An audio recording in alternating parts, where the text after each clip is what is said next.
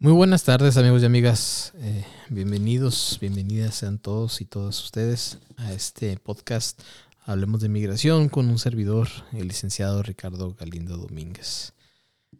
Muy buenas tardes, vamos a ver, espero que hayan tenido un buen y largo puente y pues ya regresando a la normalidad, como quien dice, ¿no? Ok. Ah, ya me están llegando unas, unos mensajes. Como siempre, ¿no? Eh, me pueden dejar. Ahorita estamos en vivo por, el canal de YouTube. Eh, en Facebook es, es Domínguez SMA. En Twitch y Twitter también estamos en vivo, es Domínguez SMA 1. En cualquiera de, esos, de esas plataformas que estamos en vivo me pueden dejar sus, sus preguntas, sus comentarios y al finalizar de la exposición del tema, de hablar del tema el día de hoy, eh, con mucho gusto puedo, puedo contestar sus preguntas, ¿no? Entonces, eh, sean libres de dejar ahí sus preguntas y al finalizar, ya después de, de hablar sobre el tema, vamos a, les contestaré.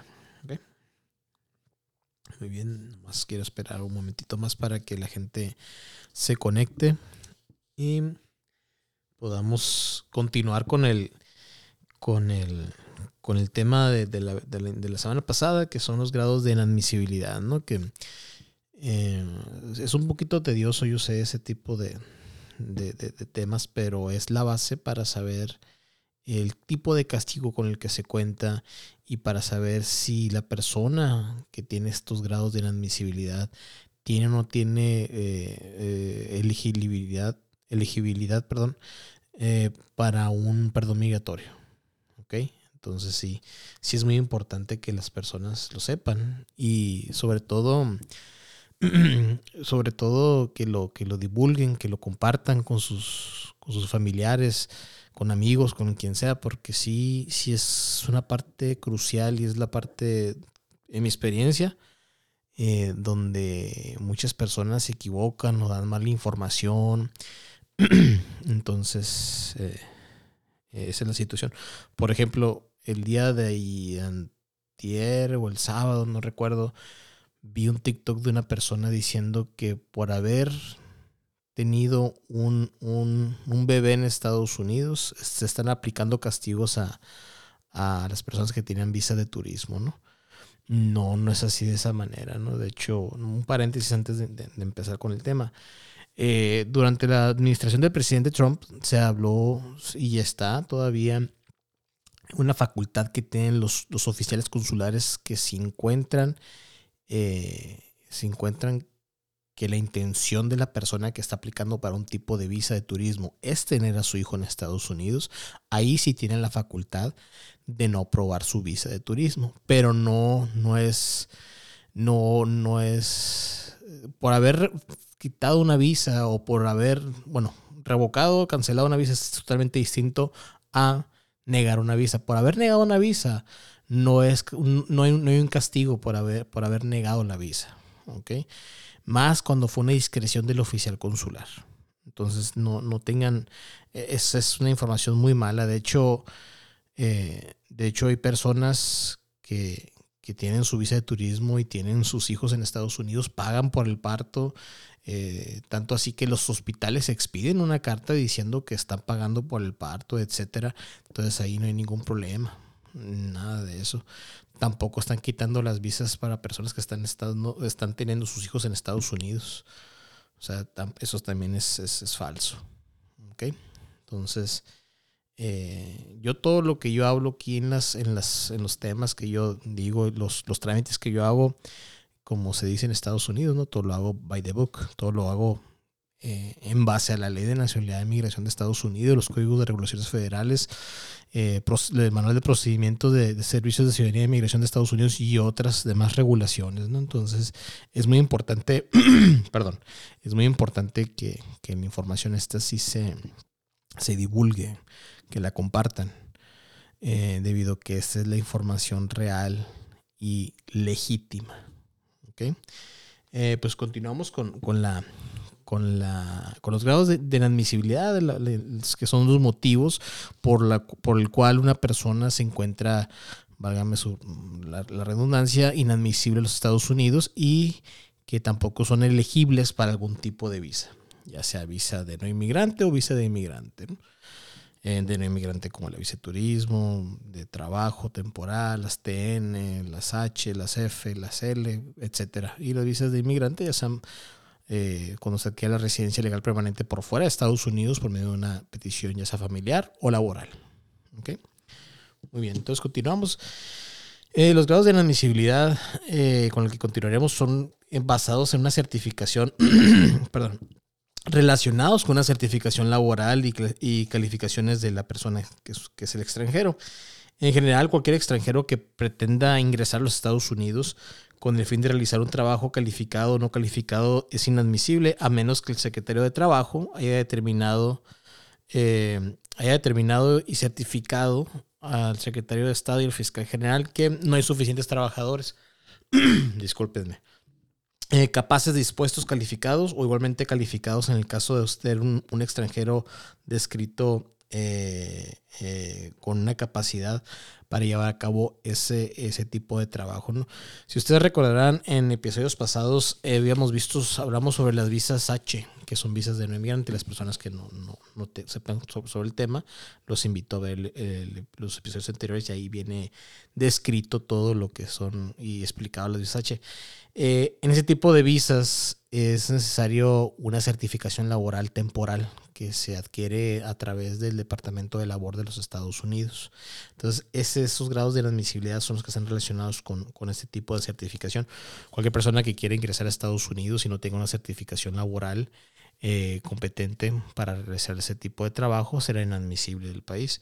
Igual habla sobre atletas profesionales, eh, médicos no calificados, trabajadores de salud extranjeros que no son calificados. Todo eso habla sobre esos grados de inadmisibilidad relacionados con certificaciones laborales. Otro tipo de grados de inadmisibilidad relaciones, relacionados, perdón, ese es el más importante y creo que es el que más interesa a las personas. Son con entrantes ilegales y violadores de inmigración. Y esto sí es un poquito más extenso y sí me gustaría verlo más a fondo y literal, como dice, ¿no? Eh, el primer apartado habla sobre extranjeros que eh, extranjeros presentes sin admisión o sin un parole. El parole es un permiso o es una es un método de autorización de ingreso a los Estados Unidos. ¿ok? Y eso se quiere ante, el Servicio de Ciudadanía e Inmigración de Estados Unidos y en algunos casos podría ser ante una embajada o consulado. ¿Okay? En general, un extranjero presente en los Estados Unidos sin haber sido admitido o puesto en, parole o que llegue a los Estados Unidos en cualquier momento o lugar que no sea el designado por el fiscal general es, admisible, es, es, es inadmisible. ¿no? Eh, existen algunas excepciones que son para, ciertas mujeres y, niños maltratados. Y no sé, eh, esto, lo, lo, anterior no se va, no se aplicará a aquellos extranjeros que son un solicitante de, de BAWA, por ejemplo. El BAWA es una ley que se elaboró con el fin de la violencia en contra de la mujer. Y también ahí va la violencia en contra del hombre y de los hijos.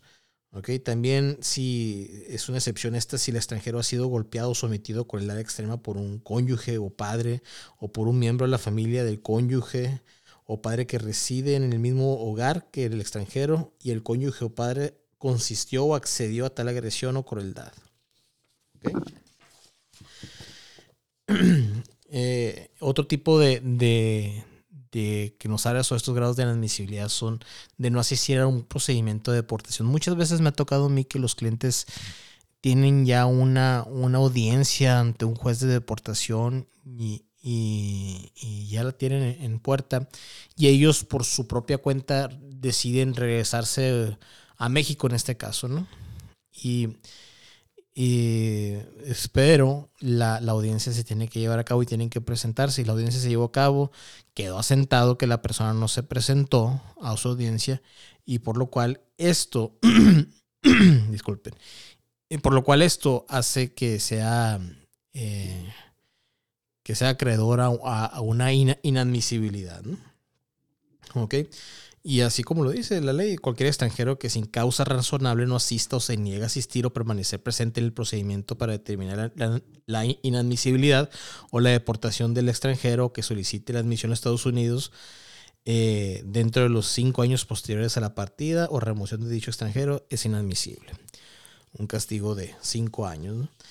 Otro punto que habla sobre, habla sobre la eh, tergiversación de, mediante fraude, que, cualquier extranjero que, mediante fraude o deliberadamente eh, con, un este, material fraudulento o falso eh, busca obtener o ha buscado obtener o ha obtenido una visa u otra documentación o admisión a Estados Unidos o otro beneficio provisto bajo la ley es inadmisible, ¿no? Eh, muchas personas me hablan sobre, sobre y ese es lo, que sigue el siguiente puntito, eh, sobre haber, si, haber dicho ser ciudadano sin serlo, ¿no? Haberlo, haberlo declarado, declarado ser ciudadano estadounidense sin, sin, sin serlo. Pues, eh, de hecho, ese tiene un castigo por 99 años y sin perdón migratorio, al menos de que haya sido antes de una fecha de 1997, me parece que es la fecha. Y eh, eh, sin embargo, muchas personas me preguntan si hay algún tipo de perdón para, para otro tipo de, de, cuando presentaron algún documento falso ¿no? y adquirieron un beneficio o han buscado adquirir un beneficio migratorio, ya sea una visa de turismo, una visa de, de, fiancé, etcétera. Cualquier tipo de visa de no inmigrante, visa de inmigrante o una residencia legal permanente. Y sí, sí existe un perdón migratorio, pero eso lo veremos en el siguiente episodio. ¿Ok? Eh, de hecho, el siguiente punto habla sobre la reclamación falsa de ciudadanía y la, la ley eh, eh, se estipula que cualquier extranjero que represente falsamente o haya representado falsamente a sí mismo como ciudadano de Estados Unidos para cualquier propósito o beneficio bajo, bajo la ley o cualquier otra ley federal o estatal es inadmisible. Esto incluye eh, las, las solicitudes que se hacen ante el gobierno ya sea de algún beneficio federal, ya sea de una licencia de manejar, ya sea, ya sea de un ID, una identificación de lo que sea, cualquier persona que diga que ser ciudadano estadounidense sin serlo, verbal o escrita o de otra manera, se encontrará inadmisible. Eh, claro que hay algunas, algunas excepciones eh, cuando una persona eh, haya residido en los Estados Unidos desde antes de cumplir los 16 años de edad y, el, y la persona, está, el joven piensa que realmente es ciudadano estadounidense eh, eh, no, será no será considerado en este caso no inadmisible bajo cualquier disposición de, esta ley que estamos viendo. Sin embargo, pues es por el hecho que la persona pensó que era ciudadano estadounidense. Ojo, estamos hablando de, menores de edad, ¿no? Menores de edad, o sea, que hayan, que hayan eh, permanecido en Estados Unidos permanentemente desde antes de cumplir 16 años, ¿no? desde, desde que eran menores de edad y han continuado, ¿no? y que tengan un padre o una madre que es ciudadano o ciudadana estadounidense y ellos piensan, razonablemente piensan que son ciudadanos estadounidenses, pero realmente no lo son. En este caso no será admisible, pero todo quedará a discreción de la, de la, de, eh, del órgano correspondiente ¿no? que ponga esta sanción. Que en este caso puede ser ya sea aduanas y protección fronteriza o migración bueno, de hecho el Departamento de Seguridad Nacional. Muy bien. Eh, también se habla sobre las personas que entran eh, a los Estados Unidos eh, en una de una naturaleza de, de, polizones, ¿no? Que entran en el tren, que entran escondidos, ¿no? En, algún vehículo, ya sea marítimo, terrestre. No sé si, si existirán situaciones en que entran por avión. Me, me imagino que sí. Pero eso es, ¿no? Eh, también habla sobre los contrabandistas, ¿no? Cualquier extranjero que en cualquier momento a sabiendas haya alentado, inducido, asistido, instigado o ayudado a cualquier otro extranjero a ingresar o intentar ingresar a los Estados Unidos en violación, en violación de la ley es, es inadmisible el país, ¿no? ¿Ok? Todas aquellas personas también son inadmisibles que han sido sujetos a, sanciones civiles. Y por último, habla sobre los, las personas que abusan de las visas de estudiante, ¿no? Cuando un extranjero obtiene un estatus de no inmigrante bajo, eh, de, estudiante, perdón, y que viola el término o condición de, dicho estatus, eh, es inadmisible hasta que el extranjero haya estado fuera eh, por un lapso de cinco años, ¿no? Es un castigo de cinco años. Muy bien, eh, esos son los grados de, inadmisibilidad relacionados con entrantes ilegales. ¿no? Y eh, pasamos a otro punto que son los grados de inadmisibilidad relacionados con documentación requerida. Eh, en ese tipo de, este tipo de cosas, está, ese tipo de, de grados de inadmisibilidad es, a mi punto, la más común que todas las personas que les quitan la visa le revocan su visa o se la cancelan en los puertos de entrada a Estados Unidos, ya sea marítimo, eh, terrestre o en un, en un, este, aeropuerto internacional. Esa es, es, la, la, razón de inadmisibilidad más común. ¿no? Y la primera es eh, inmigrantes, salvo que se disponga específicamente lo contrario de, este, de esta ley, cualquier inmigrante en el momento de solicitud de admisión, cuando ingresen a Estados Unidos, que no se encuentre en una posesión, en la posesión de una visa de inmigrante válida y vigente, o un permiso de reingreso, una tarjeta de identificación de cruce fronterizo u otro documento de entrada válido requerido por, por esta ley, y un pasaporte válido vigente u otro documento de viaje adecuado, o un documento de identidad y nacionalidad si dicho documento es requerido bajo los reglamentos emitidos por el fiscal general. Eh, me ha tocado muchas veces que que las personas que han sido revocadas su, visa de turismo vienen con una hoja donde viene toda la, narrativa de lo sucedido en el puerto de entrada, en la aduana, y, la sección de la ley es esta, que quiso ingresar la persona sin el documento adecuado. Muchas veces es porque saben muy bien que, van, a, van a trabajar en Estados Unidos o la persona que ha sido revocada su visa ha, ha dicho de manera clara que él sí venía a eso o que ha estado viviendo y trabajando ilegalmente en Estados Unidos sin, sin portar una, una, un, documento que sea para eso, ¿no? Y también habla sobre, sobre esos inmigrantes, ¿no? sobre los no inmigrantes, que cualquier no inmigrante Igual que no esté en posesión de un pasaporte válido por un mínimo de seis meses a partir de la fecha de vencimiento en el periodo inicial de admisión del extranjero o del periodo inicial de estadía contemplado que autorice al extranjero a regresar al país donde provino, o para proceder y entrar a algún otro país durante dicho periodo o que no está en posesión de una visa de no inmigrante válida o tarjeta de identificación de cruce fronterizo en el momento de la solicitud de admisión es inadmisible. Este, este punto muchas personas decían que no era cierto. Me ha tocado, no, no, es que con que tengas el pasaporte mexicano vigente o el pasaporte de cualquier nacionalidad, al momento ingresar ya con eso es válido, ¿no? Aquí la ley nos está estipulando que tiene que tener por lo menos seis meses eh, de vigencia válida al momento de buscar el ingreso, la, admisión a los Estados Unidos. De hecho, hay una situación que ahorita a muchos clientes les he dicho yo en cuanto al, trámite de la visa de turismo. Ahorita las citas están muy alejadas. Eh, las del CAS, si los del centro de atención a solicitantes, ya sea para renovación o por primera vez están algo alejadas.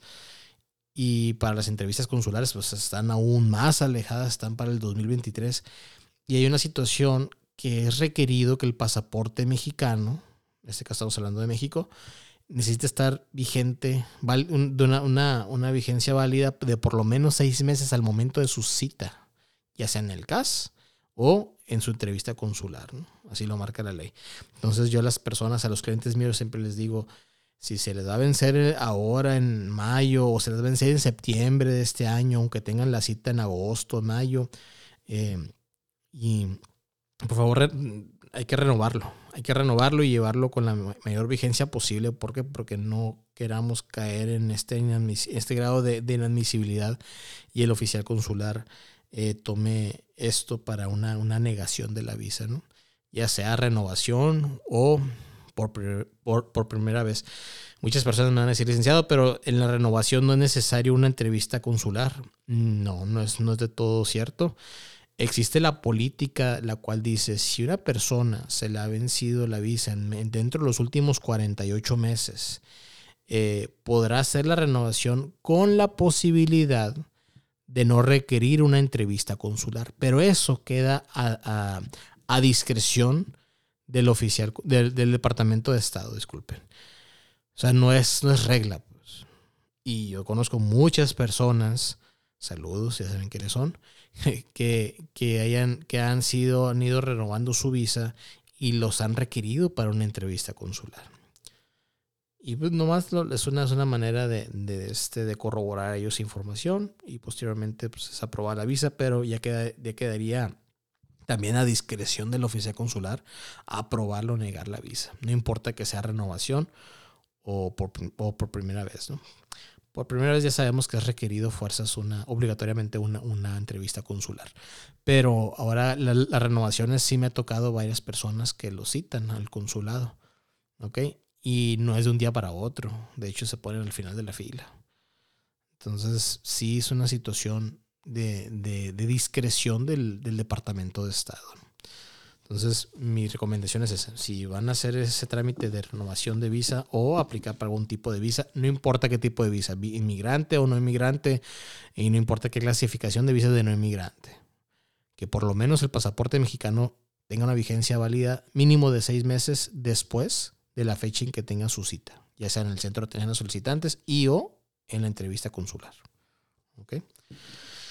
Muy bien, continuamos. Em, eh, también existe, la, habla sobre la, inadmisibilidad, inadmisibilidad, perdón, sobre las personas que no tengan, usted en posición de una visa de, no inmigrante válida o una tarjeta de identificación de cruce fronterizo en el momento de la solicitud de admisión, también son inadmisibles existe un programa de extensión de visa. Algunos programas, algunos programas, algunos países, disculpen, están dentro de un programa que se le llama, creo que ESTA, ESTA, eh, los cuales no requieren una visa para poder ingresar a los Estados Unidos. Mm, y también viceversa, ¿no? Estados, los ciudadanos de Estados Unidos no necesitan una visa para ingresar a esos países que están dentro de ese programa. Sin embargo, sí tienen que llenar un formulario y si en alguna de las preguntas contestan, de una, creo que de una manera afirmativa, necesitan una entrevista consular. Si no, si son, si, y si en dado caso son elegibles para, ese, para entrar a Estados Unidos o los ciudadanos estadounidenses a esos países sin la necesidad de, de, una visa bajo ese programa de extensión de visa, eh, si, si son por algunos meses y, y podrán hacerlo sin necesidad de una visa. ¿Ok? Muy bien. Ahora pasamos a otro punto sobre los grados de inadmisibilidad relacionados por ser ineligible para la ciudadanía estadounidense. Eh, de hecho, hay una pregunta en, las, la solicitud de la visa, en las visas de no inmigrante, como es la visa de turismo. Eh, hay una pregunta que dice, ¿usted es, inelegible permanentemente para una ciudadanía? Y entonces muchas personas no lo saben, pero sí son inelegibles. Y entonces aquí es lo que estamos viendo. En general, cualquier inmigrante que sea permanente inelegible, permanentemente inelegible para la ciudadanía es inadmisible, ¿no? En estos también se, se, incluyen a los que, a los evasores del, del, del se lleva a cabo un sorteo o un, sí, sí, es un sorteo o cuando hacen el llamado de las Fuerzas Armadas de Estados Unidos para saber el draft que le llaman, ¿no? Eh, no me acuerdo cómo se dice en español, disculpen, eh, para saber quiénes, tienen que presentarse a dar sus servicios por la patria, ¿no? Al ejército. Entonces, cualquier persona que haya salido o que haya permanecido fuera de los Estados Unidos para e, evitar o evadir el entrenamiento o el, o el servicio en las Fuerzas Armadas en tiempo de guerra o en un tiempo declarado por el presidente como una emergencia nacional es inadmisible, excepto que es, eh, esto que acabamos de decir no va a aplicar a un extranjero que en el momento de dicha salida no era inmigrante o que busca volver a ingresar a los Estados Unidos como un no inmigrante. ¿no? Esas personas que están en busca de no inmigrante o que no son inmigrante, no aplica esto, ¿no? pero todas las personas sí. Eso es, lo único que viene para saber si eres inelegible permanentemente para, una, una para, para la ciudadanía estadounidense. Muy bien. Eh, otros tipos de grados de inadmisibilidad relacionados son con extranjeros previamente removidos de los Estados Unidos. Esto es muy importante, ya debido a que ha habido personas eh, que hayan sido deportadas o, removidos por más de una vez de los Estados Unidos y se encuentran, y, eh, se encuentran inadmisibles. De hecho, aquí lo que comenta es todo extranjero el que se le haya ordenado la expulsión de, de los Estados Unidos. Disculpen, eh, y, que se, y que nuevamente solicite la admisión dentro de los cinco años posteriores a la fecha de dicha remoción o dentro de los 20 años en el caso de una segunda o posterior remoción o en cualquier momento en el caso de un extranjero condenado por un delito grave con agravantes es inadmisible. Dicho de otra manera, toda persona que es deportada o removida de los Estados Unidos por primera vez es inadmisible por cinco años. Cuando dicen que es inadmisible por tantos años, es el castigo. Está castigado por tantos años, dice. Durante esos años, el castigo es igualdad a inadmisibilidad. No eres admisible el país. No puedes entrar a Estados Unidos mientras que tengas ese castigo. ¿ok? Primera vez son cinco años. Segunda vez o posteriores son 20 años de castigo. ¿Ok? Entonces, e, eso es, eso es este, cuando se meten los perdones migratorios, en algunas situaciones, etcétera. Y lo vamos a ver eso en la semana que entra. ¿Okay? Em, cualquier extranjero no escrito en la parte, en lo que vimos anteriormente, y ha sido ordenado irse a Estados Unidos mediante una audiencia ante un juez de deportación. Muchas veces eh, me preguntan a mí, licenciado, una salida voluntaria es lo mismo que una deportación. Miren, eh, e-, esta es la situación.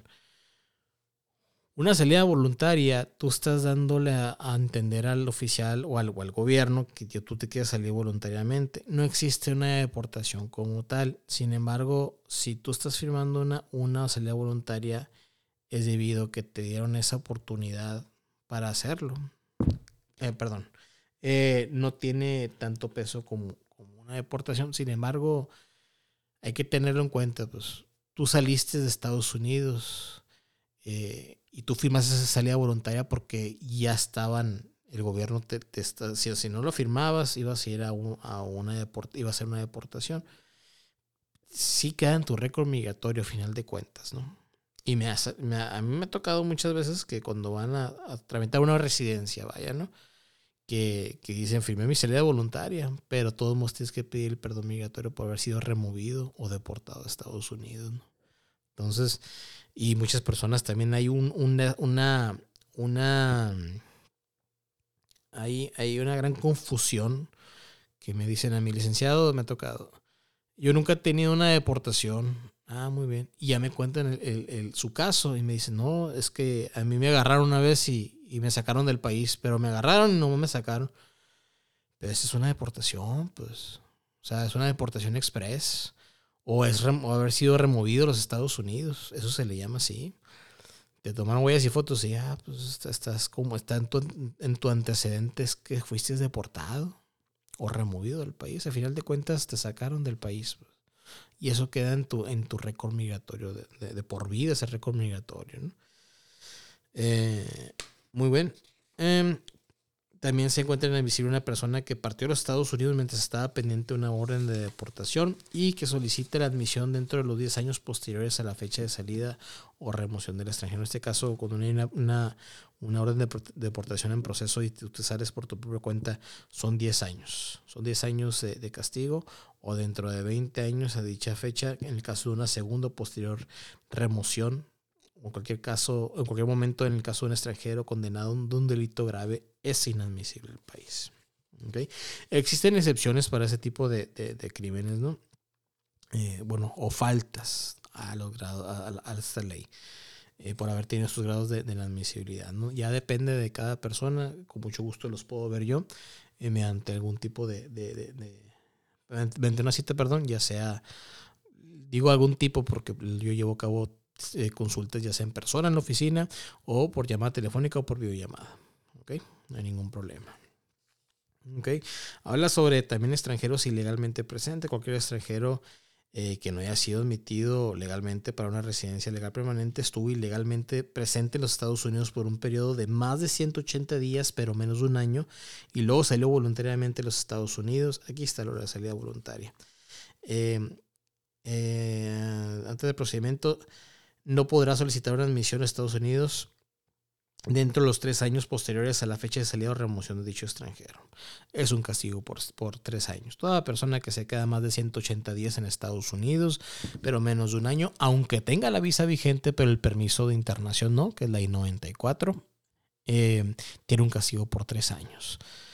Y posteriormente también este, ah, habla sobre, sobre las personas que han estado presentes ilegalmente en los Estados Unidos durante un año más y que nuevamente solicita la admisión. En este caso, cuando las personas se quedan más de un año en Estados Unidos, aunque tengan la visa vigente, pero el permiso no, la que es la I-94, tendrán un castigo por 10 años. Entonces, eso es. Pero fíjense la situación. La ley, la ley de nacionalidad de migración de Estados Unidos dice lo siguiente: cuando una persona se encuentra dentro de Estados Unidos, que entró legalmente, y, y pues está legalmente, y de alguna manera eh, se convierte en un beneficiario o beneficiaria de un ciudadano inmediato, de un ciudadano o ciudadano de Estados Unidos, la ley, bueno, y va a ser el trámite de residencia legal permanente dentro del país, la ley perdona que te hayas quedado más del tiempo permitido en Estados Unidos y también perdona que hayas trabajado ilegalmente en los Estados Unidos. Esas dos cosas perdona la ley. Lo único que no perdona la ley es que hayas entrado ilegalmente. Por eso muchas personas eh, hacen lo siguiente. Y es, bueno tener así los ejemplos porque son más claros, a mi punto de vista. Supongamos que unas personas, una familia se fue, se fue con su visa de turismo. Estados Unidos se quedó ya, entró, entraron legalmente. Bueno, tuvieron un hijo en Estados Unidos. Este hijo crece, este ciudadano, claro.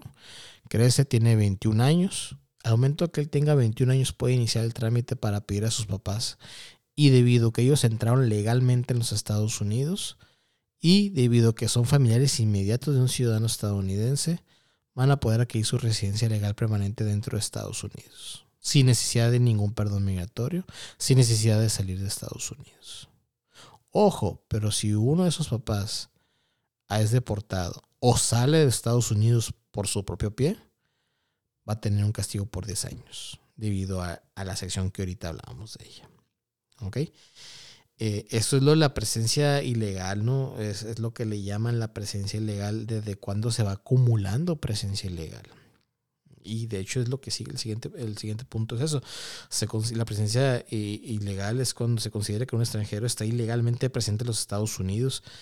Eh, sin embargo, bueno, después de la expiración del periodo de estadía autorizado ¿no? por, el fiscal general, o está presente en los Estados Unidos sin ser admitido o, o en parole, es inadmisible. Sin embargo, existen excepciones. La presencia ilegal no se empieza a acumular sino hasta que la persona tenga 18 años de edad. Por ejemplo, si un niño, y estos, estos niños que llegaron, de, con, que llegaron a Estados Unidos, que entraron legalmente y ahora tienen DACA, ¿no? es el programa que se le hizo a las personas que han estado Estados Unidos desde temprana edad que fueron llevados por sus papás. Em, esos niños no empezaron a acumular presencia ilegal sino a los 18 años de edad.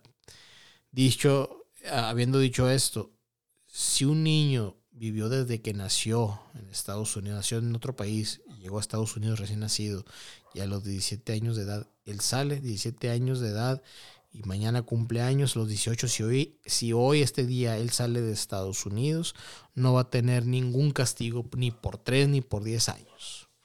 Ninguno, ¿por qué? Porque no hubo una presencia ilegal. No se acumula presencia ilegal. Él fue admitido legalmente. Que se quedó más del tiempo permitido es otra cosa. Pero como no se acumula presencia ilegal, no, no hay ningún castigo ni por 10 años. Entonces, eso, esa es la situación con la, con la desde cuándo empieza a acumularse una presencia legal en Estados Unidos. Ah, también dentro de la misma de la misma sección habla sobre las personas que, que, que hacen el trámite de, un asilo, los mujeres y niños maltratados, eh, víctimas de forma grave de trata de personas. Eh, existen algunas excepciones. Em, y eh, sobre todo habla sobre, bueno, ya hablamos sobre los 120 días, que si que se quedaron más de seis meses son, son, tres años, o más de un año, son diez años. Eh, y, y, bueno, pasamos con el últimos, los últimos grados de inadmisibilidad, que son los misceláneos, ¿no? Son, son algunos tipos de grados que, que son, son diversos, vaya. Habla sobre las personas que practican la poligamia, que cualquier inmigrante que venga a Estados Unidos a practicar la poligamia es admisible el tutor requerido para acompañar a un extranjero indefenso, que cualquier eh, extranjero que acompañe a otro que es inadmisible y que está certificado como indefenso por enfermedad, discapacidad mental o física o infancia de conformidad eh, y cuya protección o tutela se determine se requiere extranjero descrito en lo anterior es inadmisible. Eh, también aquellas personas que sustraen sustracción internacional de menores, secuestradores de menores, también se encuentra inadmisible. Extranjeros que apoyan a los secuestradores y familiares de los secuestradores también se encuentran inadmisibles. Eso, es lo que está ocurriendo ahorita y me preguntan a mí, em, licenciado, eh, que mi esposo o un conocido, un, familiar inmediato mío, hijo o hermano tuvo este problema en los Estados Unidos, dependiendo de la situación, me, me afecta, dicen, dependiendo del crimen, ¿ok? Porque sí me ha tocado que si es por droga, a todos les quitan la visa, a todos, absolutamente a todos, a papás, mamás, hijos, hermanos, primos, así si tienen algo así que tiene que ver, sí les pueden quitar hasta la visa, ¿no? Muy bien, de hecho, últimamente sí se han enfocado más a, cónyuges, hijos e hijas. Pero sí me ha tocado que los papás en, años anteriores, hace como unos siete años, ocho, así era, sí me ha tocado, era más común. Ahora, en las, en las solicitudes, tanto la visa la, la, la, la, DS 160 que son para visas de no inmigrante como la DS 260 hay, hay preguntas de seguridad y las preguntas dicen si han ayudado su hijo, su hija, su marido, su cónyuge, han ayudado a actividades terroristas, por ejemplo, actividades de otra índole eh, y pues eso es un foco rojo y pueden ser encontrados inadmisibles bajo esta sección. ¿no? Okay. Eh, aquellas personas que han votado ilegalmente en los Estados Unidos, recuerden que, que los que pueden votar nada más son, son, son las personas que son ciudadanos estadounidenses, ¿no? Y también habla sobre los antiguos ciudadanos que renunciaron a la ciudadanía para evitar impuestos. Cualquier persona, cualquier extranjero que sea un ex ciudadano de Estados Unidos que renuncie oficialmente a la ciudadanía de los Estados Unidos y que el fiscal general determine que ha renunciado a la ciudadanía de los Estados Unidos con el fin de evitar impuestos, evadir impuestos, ¿no? Por parte de los Estados Unidos es inadmisible al país. Me han estado a cuestionando, también me han preguntado sobre las personas que renunciaron a su ciudadanía en un consulado, que si hay alguna manera de recuperar ciudadanía. A mí nunca me ha tocado, ni he sabido de alguna, ni algún, alguna, alguna regulación, de alguna ley que permita que recuperen su ciudadanía. Yo tengo entendido, yo sé, yo sé eso, que antes de que hubiera eh, la doble nacionalidad, te requerían que nomás solicitaras, eh, bueno, te requerían que eligieras una de las dos ciudadanías, mexicana o estadounidense en este caso, ¿no? Entonces, nadie sí no, no, no, sabría, no sabría decirles cómo recuperar esa ciudadanía.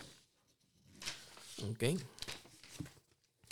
Em, bueno, con eso culminamos la segunda parte de los grados de inadmisibilidad. Hoy sí fue más materia de migración, pero ya sabemos el, eh, si, si realmente una persona, yo por eso lo hago esto, ¿no? Este tema no lo había tenido yo en cuenta hasta hace como dos semanas, ¿no? La semana pasada, no antepasada, dije yo no me voy a hablar sobre los grados de, la admisibilidad porque el, el, objetivo era hablar sobre los grados de la y los problemas migratorios en un solo episodio, ¿no?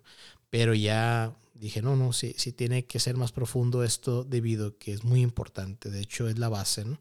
La base para saber los castigos, como ahorita estuvimos hablando de ellos, y sobre todo esto va unado a los que vamos a ver el siguiente episodio y también el otro, porque busco también que los perdones, hablar sobre los perdones migratorios, sobre los waivers, sea también en dos episodios. ¿Ok? Entonces, eh, eso es. Voy a empezar a leer sus preguntas. Em, muy bien. Dice aquí, a ver. Licenciado, ¿cuenta con alguna oficina en Estados Unidos? No, disculpe, la única oficina con la que cuento es aquí en Boulevard Luis de Colosio. Luis de Colosio, número 405, local 5, entre calles Herrerías y Real del Arco, Colonia Villa Satélite, en Hermosillo, Sonora.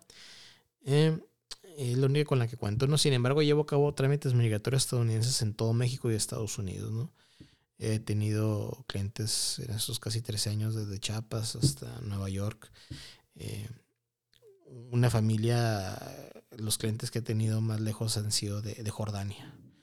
Entonces, sí, sí, gracias a Dios, eh, se, se, puede uno, gracias a la, tecnología y a los medios, se puede uno internacionalizar más y llevar a cabo los trámites migratorios. ¿no?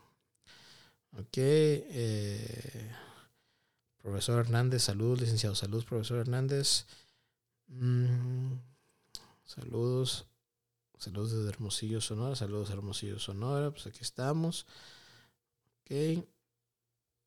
Muy bien.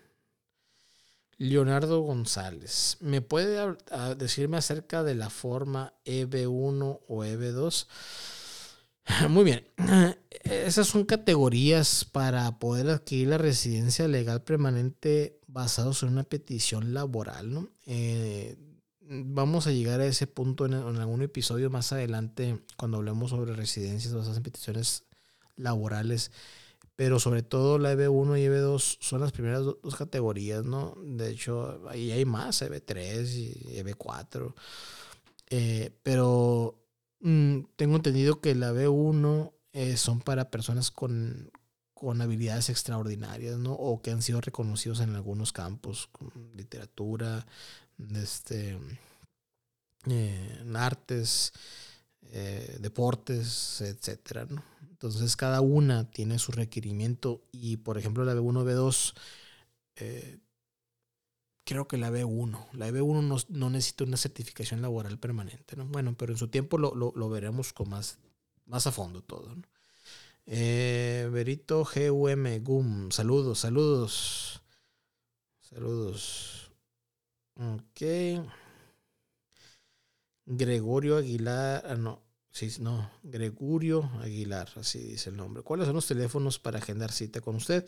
Los teléfonos de oficina es el, teléfono de oficina de México es el 6621-230883 y el teléfono eh, estadounidense de oficina es el 520-499-9849.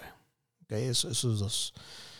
Eh, con ellos, esos dos puedo, puede agendar cita con un servidor. Muy bien.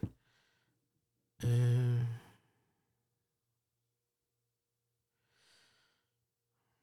Buenas noches, licenciado. Tengo una hija que es ciudadana estadounidense y ella es mamá de dos niños. Ella nunca ha vivido en Estados Unidos. ¿Puede arreglarles la ciudadanía a sus hijos? Mm, eh, mediante una transmisión de ciudadanía directamente no. Debido a que si ella nunca ha vivido en Estados Unidos, el requerimiento de presencia física en los Estados Unidos no se cumple, por lo cual no se puede dar una transmisión de ciudadanía, pero una derivación sí, se puede dar. Em, y, eso no requiere ninguna presencia física en los Estados Unidos. De hecho, hay muchas facilidades para hacer ese tipo de trámite. Un poquito largo, laborioso, no largo, laborioso. Y ahorita por los tiempos, pues sí se está llevando un poquito más de tiempo. Págame la redundancia. Pero sí, sí, se puede, claro que sí. Ah, mm, muy bien. Licenciado, ¿cómo se puede adquirir, cómo se puede licenciado, buenas noches. ¿Cómo se puede procesar, tramitar? Está todo pegado aquí las letras. Disculpen. ¿Cómo se puede tramitar un perdón migratorio para una visa de turismo? Muy buena pregunta. Eh, eh, para entrar un poquito al tema de los perdones migratorios. Mire, cuando son perdones migratorios para visas de no inmigrante, como es la visa de turismo, eh, se tiene que hacer el trámite de manera normal, pero es siempre estipulando eh, plasmando todo lo ocurrido tanto en la solicitud como en la entrevista consular. Todas las faltas que hubo, felonías, crímenes, delitos, todo lo que ha pasado se tiene que plasmar de la manera más honesta y específico, eh, específica en las solicitudes. Ya cuando estén ante el oficial consular, si el oficial consular le dicen, sabes que no te puedo probar tu visa de turismo o una visa de no inmigrante, que sea. ¿Ok? Entonces hay que preguntar, bueno, estoy castigado, estoy castigada, que por el tema que ahorita dimos los grados de inadmisibilidad, ya sabemos que si están castigados, ¿no? Ya, tenemos una, una, una idea, pues, ¿no? Si estamos castigados o no. Pero de todas formas hay que preguntar. Si el oficial le dice, ¿sabes qué? No, no estás castigado, usted puede eh, intentarlo cuando usted guste. Eso quiere decir que fue una discreción del oficial consular y no, no hay necesidad de pedir un perdón migratorio. Pero si le dice, ¿sabes qué? Si estás castigado Ok, me usted tiene que decir, me gustaría pedir un perdón migratorio. Y el oficial le va a decir, le va a dar instrucciones de cómo solicitarlo. Okay. De esa manera son los perdones migratorios para visas de no inmigrante. Las cartas de perdón, esas llamadas cartas perdones, no tienen validez legal, no son perdones migratorios. Los perdones migratorios son, son formularios ya establecidos por el Departamento de Seguridad Nacional, tienen su costo ante migración, algunos son de 930 dólares y lo he dicho en, otras, en otros episodios anteriores, se me ha tocado hacerlo de 200, 300 hojas dependiendo del caso. y tardan como un año, año y medio en saber si se aprueban o no se aprueban. Y aún así aprobados, todavía queda discreción del oficial consular aprobar o no aprobar algún tipo de beneficio migratorio, como una visa de no inmigrante o una visa de inmigrante. Cuando son para visas de inmigrante, los periodos migratorios no son de esta manera. Esos son para visas de no inmigrante. Para cuando son residencias legales permanentes y los cuentan inelegibles en Ciudad Juárez, por ejemplo, ahí les van a dar un papelito que dice, usted no podemos darle su residencia o su visa de inmigrante porque tiene este grado de inadmisibilidad. Y usted tiene que pedir ese perdón migratorio. Ah, muy bien. Entonces ya se somete el perdón migratorio. Y a esa hojita hay que sacarle copia y adjuntarle el perdón migratorio. Por eso no se puede hacer eh, antes el perdón migratorio. Estamos hablando con se hace el trámite por fuera de Estados Unidos porque me van a decir, licenciado, es que yo lo hice en Estados Unidos el trámite y pude, pedir, el perdón migratorio antes de salir de Estados Unidos para tomar mi residencia afuera. Sí, pero son situaciones muy distintas. Allá es para que no se le, no, se le dispare el castigo de los 10 años. O sea, cada, cada, cada, cada caso tiene sus, sus, sus especificaciones. No quiere decir porque a algunos les sirvió esto, a otros también no. Por eso es muy importante las consultas con un servidor para conocer su caso de principio a fin, que ustedes me cuenten y ya y así saber qué es lo que se va a hacer. Yo informarles a ustedes, mire, tenemos podemos hacer esto, esto y esto. O sabes que de plano me ha tocado también, me ha tocado, sabes que ni le muevas. No intentes nada porque porque no se puede. No se puede. No, licenciados, que a mí me agarraron una vez con, con, con este. Me agarraron diciendo que soy ciudadano estadounidense hace tres años. No se puede. No hay perdón migratorio, vas a gastar dinero. Y hay clientes que me dicen, usted haga lo licenciado. Ah, bueno, y yo lo hago, pero siempre les digo, no, si no se puede, no se puede. A mí no me gusta que los clientes ni, pierdan ni dinero ni tiempo. ¿Ok? Entonces, eh, eso es muy, por eso es muy importante las consultas. Muchas personas eh, se quejan porque yo cobro consultas, pues, es, trabajo. Es trabajo. Es como cuando una persona va con un consultorio médico, tiene que pagar la consulta o, algo así, pues, tiene que pagar la consulta. eso es de valores. Pues. Ok. Muy bien. Eh, me están dejando aquí preguntas. Johan Rodríguez, puedo arreglar papeles aunque mis papás ya estén fallecidos, eran ciudadanos los dos y yo soy mexicano, pero tengo visa de turista. Efectivamente, señor Rodríguez, sí se puede. Sí se puede y no está tan difícil, señores. Sí, cuando son dos papás ciudadanos estadounidenses, aunque ya estén finados, le piden que uno de los dos haya vivido en Estados Unidos por cualquier momento en su vida. ¿Ok? Se puede hacer la transmisión de ciudadanía. Tiene que comprobar eso, claro. Y eso lo vamos a ver en otro episodio sobre ciudadanía estadounidense. Si gusta agendar una cita conmigo, están los teléfonos ahí, con mucho gusto los puedo ayudar. Y em, por mi parte sería todo. Este, una disculpa si se, si se les hizo muy tedioso la vez pasada. Lo que pasa es que sí es ese tema de grados de inadmisibilidad, pero es, es muy interesante. Eh, debido a que aquí podemos saber y ustedes se pueden dar cuenta ya con esto, ojalá que, que les haya les haya servido, pues, ¿no? saber si, si, mira, probablemente yo tenga un castigo, o sabes que, eh, fíjate lo que, dijo, lo que dijo el licenciado, ya pasaron cinco años, o, o sabes que ya pasaron tanto tiempo, los 10 años, los 20 años. Se vale, pues, pues para eso. Uno hace ese tipo de podcast para eso, para que la gente se informe. ¿Ok? Eh, pues ya por mi parte eh, sería todo de este, de este episodio. no, no se preocupe, señor Rodríguez. Gracias a usted por, por, toda la gente, aunque seamos pocos, a veces yo veo el contador aquí, a veces somos 15, a veces somos menos, a veces somos dos. De todos modos, uno, uno se, se, este, se les agradece a todas esas personas que han estado siguiéndome. Eh, durante los años no me han dicho muchas personas, yo, yo lo sigo desde hace 10 años, yo lo sigo desde hace no sé, cuatro o cinco años o de la semana pasada y me gusta sus videos, me gusta cómo explica las cosas. Eh, todo eso se los agradezco, no saben infinitamente porque eso es lo que me ha hecho crecer eh, a mí como, como, como, profesionista, ¿no? como profesional en la materia de migración, la confianza de la gente. La, sin duda alguna, la confianza, la confianza de dejarme llevar sus cabos, sus trámites, de poder este, tener, este, ayudarles a tener otra, y eso es cierto, muchas personas vienen conmigo porque quieren otro, otra oportunidad o otra, otra situación de vida en los Estados Unidos y tienen, tienen esa, esa puerta abierta debido a que son familiares de ciudadanos o tuvieron así familiares de padres ciudadanos, en algunos casos los abuelos. Eh, en mi caso, pues, yo vengo de una familia de migrantes. yo, soy, yo, soy, yo soy parte de, esa historia de Estados Unidos, de, familiares migrantes. ¿no? Mi bisabuelo emigró el, 12 de octubre de 1920 y hace más de, ya van para 102 años. Y de hecho yo hice un video y lo pueden ver y, y así es. Entonces de, verdad se los agradezco mucho y voy a continuar haciendo ese tipo de podcast, ¿no? Y, y claro, puedo, durante el podcast sí puedo contestar sus preguntas, eh, debido a que cuando es por WhatsApp yo no contesto los WhatsApp ni los mensajes de Facebook. Esos son para nada más para información general de, la oficina eh, y también para agendar citas, ¿no? Y claro que sí, mm, pues la única oficina con la que cuento, como siempre lo digo, es aquí en Hermosillo, Sonora a pesar de que llevo trámites migratorios en todo México y Estados Unidos. La dirección es Boulevard Leonardo Colosio número 405, local 5, entre calles Herrerías y Real del Arco, Colonia Villa Satélite, aquí en Hermosillo, Sonora.